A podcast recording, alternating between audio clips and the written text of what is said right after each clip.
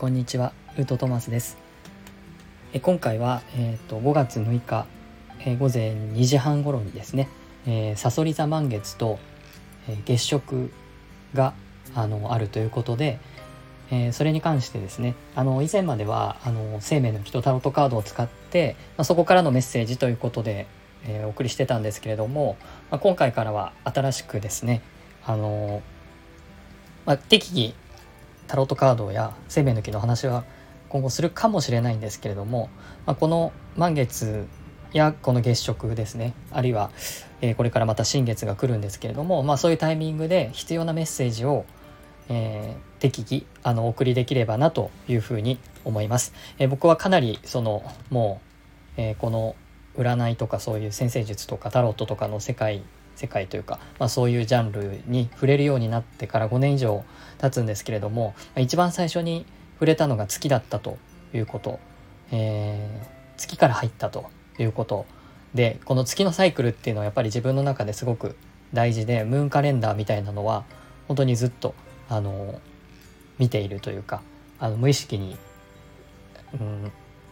そのサイクルが、えー、出来上がってしまっているのでまあ、このタイミングで自分自身を見直したいというか、あのそういう意味もあってやっぱり何か発信配信はしていきたいなと思っていたので、まあ、今回ねこの5月の、えーと、さそり座の満月から、えー、こういった形でお送りしていければなというふうに思っております。でまああの先生術のねホロスコープについては僕もそんなに詳しくあの分かるわけではないのでそうやって配信をしている何名かのあの先生術家の方のを見ながら聞きながら感じたことですね。えそこはやっぱりあの今回月食というのもあるしお牛座ということそして天皇星がポジションにあるということ、まあ、そういうことからしてやっぱり本当に、えーと、自分自身の、うん、特に豊かさやお金仕事、まあ、そういうものに関しての、えー、手放しというかうんと変革に対して、えー、自分自身が、まあ、そのある程度の覚悟とか変わっていくんだということを促されるようなあのそういうフェーズなのかなというふうに感じました。え、前回までね大羊座の、えー、新月が2回連続あり、えー、そこではまあスタートを切るっていうことをずっとお話ししてきたんですけれども、まあ、ここへ来て今度、まあ、お牛座の月間に入り、え実際にそのお牛座のお金とかねそういう豊かさみたいなものに関してこれからは全く違う価値観の、えー、世界がやってくるよと、まあ、スピリチュアルの世界ではねグレートコンジャンクションからずっとそうやって、えー、変わるよと言われていたと思うんですけどもいよいよ本当にねあの目の前が変わっていくっていうことがあの知らされてるのかなというふうに思いました。でえっ、ー、とすごく大事だだと感じたキーワードはやはり現実逃避してはいけないっていうことや心地よさに逃げてはいけないっていうことを、えー、言っていらっしゃる方がいて、まあ、そこのここがちょっとキーワードになるかなというふうに思いました。お羊座の段階ではとにかくあのまだはっきり何かが分かっていなかったとしても進めっていうことがあのまあ新月の時はねそういうふうなことを言われていたと思うんですけど今回はあのさそり座というねすごくディープなあの星座の満月ということでしかも満月ということでね、えー、実際実際の現実っていうものにきちんとフォーカスしてそれと向き合っていかないといけないっていうことがあのすごく強く出てるかなというふうに思いました。でそれについてはやっぱ月食もあるので気持ちとか感情とかうんそういう揺れみたいなものはあるかもしれないんですけど、まあ、そういうふうになりやすいところにこそ自分自身の盲点があるので現実逃避はしないことということがあのとても、えー、気になりました。まあ、それはあの現実逃避しないことによって見たくないものを見なくちゃいけないし、えー、知りたくないことを知らなくちゃいけないし認めたくないことを認めないといけないっていうことをまあつまりは言ってるんだと思います。で心地よさに逃げない逃げるなっていうこともあのそれと同時にというか現実逃避をしないということは心地よいね、えー、方に流されないっていうことなんですけど、まあ、僕が最近その心地よさから逃げないっていうことに関して、えー、非常にうんと思ったことは、まあ、ずっとあの学生時代からあの歴史が好きで世界史が好きであのずっとあの大学もほぼそういう専攻で選んだあの学部とかに行ってました。まあ、なんで好きだったのかって言われるとちょっとわからないんですけども、まあ、とにかくそういう歴史ごとか国際関係史みたいなところが好きで、まあ、そういうものを学んでいたんですけれども、まあ、今回ねこのグレートコンジャンクションから、えー、3年ほど経ってその習ってきた歴史が全部嘘だったというと大げさなんです大げさに聞こえるかもしれないんですけども、まあ、僕が信じて学んできた、え、こういうふうに、え、この2000年、え、あるいはもっと古代からしたら、え、何千年もの歴史がありましたっていう教科書に、まあ、教科書というかね、まあ、その本や、え、教科書いろんなメディアが、え、教えてくれていた歴史というのはどこかしらで、うん、改ざんされたというか書き換えられたというか、まあ、そういうふうにして、えー、出来上がったものであって特に、えー、ここ200年、えー、あるいは戦前戦後みたいなところはですね本当に全部、えー、言われていたことには裏がありましたみたいな。あのー、全部嘘だったっていうとちょっとあれなんですけれども言われている表の歴史と、えー、そこに隠されている裏の歴史みたいなものがあって、まあ、そういうふうに両方知ることによってあのあそういうことで表の歴史がこうなってたんだねっていうこのなんか二重構造みたいなこと、えー、そういうものを知る3年間だったなというふうに思います、まあ、最初はショックでしたけども、まあ、今となってはまあもうそのそういうふうに言われた方が腑に落ちるっていうかまあ、そういう段階に来ました。でもちろん最初はショックだったっていうのはあります。今までのあれは何だったんだっていうあのそういう思いがあったことは事実なんですけれども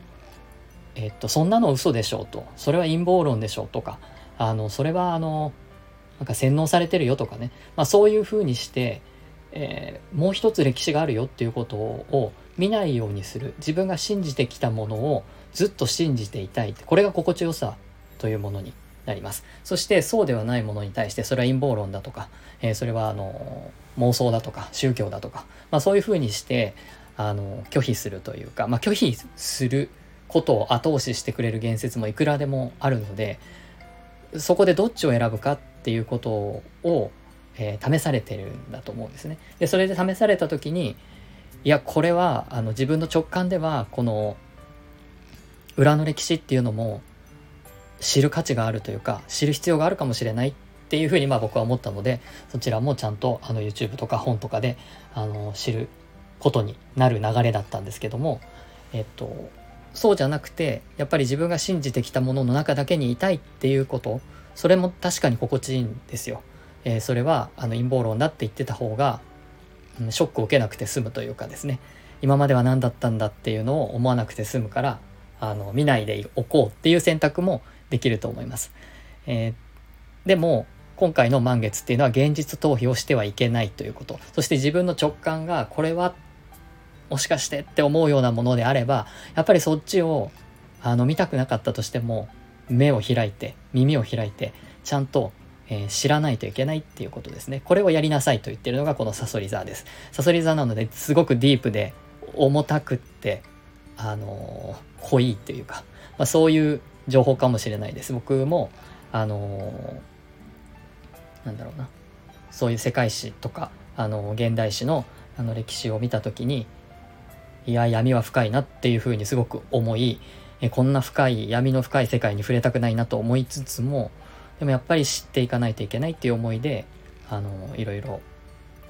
知ることになりました。まあ、すごく分かりやすいところでいくと、まあ、あのヒトラーは悪者だよと。あの人が全部悪かったんだよっていう風な歴史として習っている一方でそういう人であったとしてもその裏にまた別な何かがあるって言った時に本当にこの悪だっていう風に教わったものを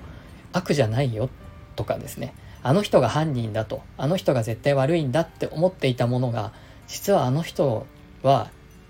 本当は悪くなくて別に犯人がいたよとかですね、まあ、そういうのを聞くと結構心がやっぱり揺れるしえ？ってなりますよね。まあ、そういうことによってそれを拒否するっていうことがまあ心地よさの中にいるということであり現実逃避をするということにもなるのでその新たな情報に対してあるいは、うん、知りたくなかったけどあの知らされるあのいろんなものに添加物入ってるとかあのいろんな餌を餌になんか混じってるとかですね。まあいろいろ食べ物に関する情報も最近は多いですけども、まあ、そういうことを知った時にいやそんなことはないでしょうってあのふうに思いたいんですけれどもその思いたいっていう方にいてはいけないっていうのが この、えー、サソリ座満月ということになります。はいなので、えー、っと自分自身がねあのそういうふうに直感でこれはって思うようなものがえっと出やすくなるっていうかあの自分に、えー、天皇制が、まあ、真向か真向かいにあのいるということでそういう知らせ自体はやっぱり入りやすい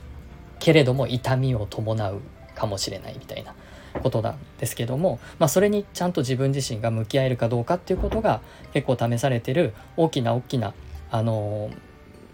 分岐点というかね満月なんじゃないかなっていうふうに思います。あの歴史に関してはね、まあ、いろんな考え方や見方があるので自分自身があのどういうものを信じどういう情報を入れていくかっていうのはもちろんそれぞれなのでこれはあくまでも、えー、僕が心地よさから心地よさに逃げるっていうことをせずにあの現実逃避をあのしないっていうことに関しての僕の例なのであのどういう問題がえー、あるかは皆さんそれぞれの、あのところの問題に向き合っていただくということにしていただけたらなというふうに思います。え満月はあの手放しと許しそして浄化っていうものが大切になるのでえ自分自身としっかり向き合ってあの気づきそして手放しみたいなことをする時間を持っていただくといいのかなというふうに思います。もう明日のですね、え午前2時ということなので、まあ、今夜がね、その満月の時ということになります。あのギリギリのね配信になってしまっていますけれども、まあ、これを聞いていただいてあの自分自身と向き合う時間を持っていただけたらなと思います。はい。ではちょっとね、重めの満月ですけれども、素敵な時間を過ごしていただけたらなと思います。えー、最後までご覧いただきありがとうございました。